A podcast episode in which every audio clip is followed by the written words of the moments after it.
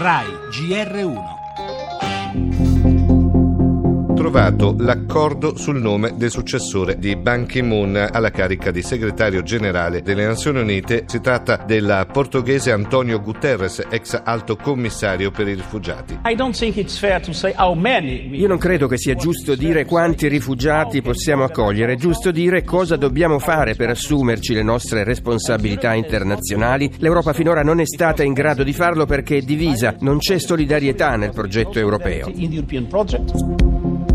Uh, Ciò che un europeo vede in tv è una folla incontrollata che si sposta di confine in confine. Così è nata l'idea completamente falsa che qualcuno stesse per invadere i nostri paesi se l'emergenza fosse stata gestita meglio. La gente non si sarebbe spaventata così.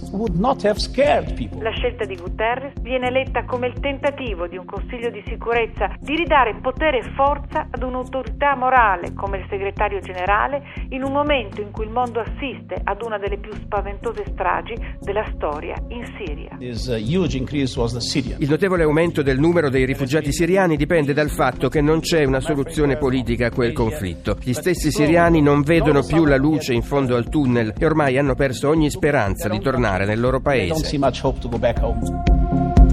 Un cambio della guardia, un cambio di passo alle Nazioni Unite. Attesa per oggi la nomina ufficiale di Antonio Guterres che dal primo gennaio assumerà la carica di segretario generale dell'ONU, un europeo al Palazzo di Vetro dopo più di 30 anni. Una scelta che appare in qualche modo mirata. L'ex premier portoghese è stato per dieci anni alla guida dell'Alto Commissariato per i rifugiati e tra i dossier strettamente legati tra loro che Guterres dovrà affrontare l'interminabile crisi politica, militare soprattutto umanitaria in Siria e l'ormai perenne emergenza immigrazione. Migrazione, questioni su cui il segretario designato sembra avere idee chiare, lo abbiamo sentito in una recente intervista, solidarietà ma anche regole e più di ogni altra cosa cooperazione, in particolare a livello europeo, parole però da trasformare in fatti concreti e sarà tutt'altro che facile.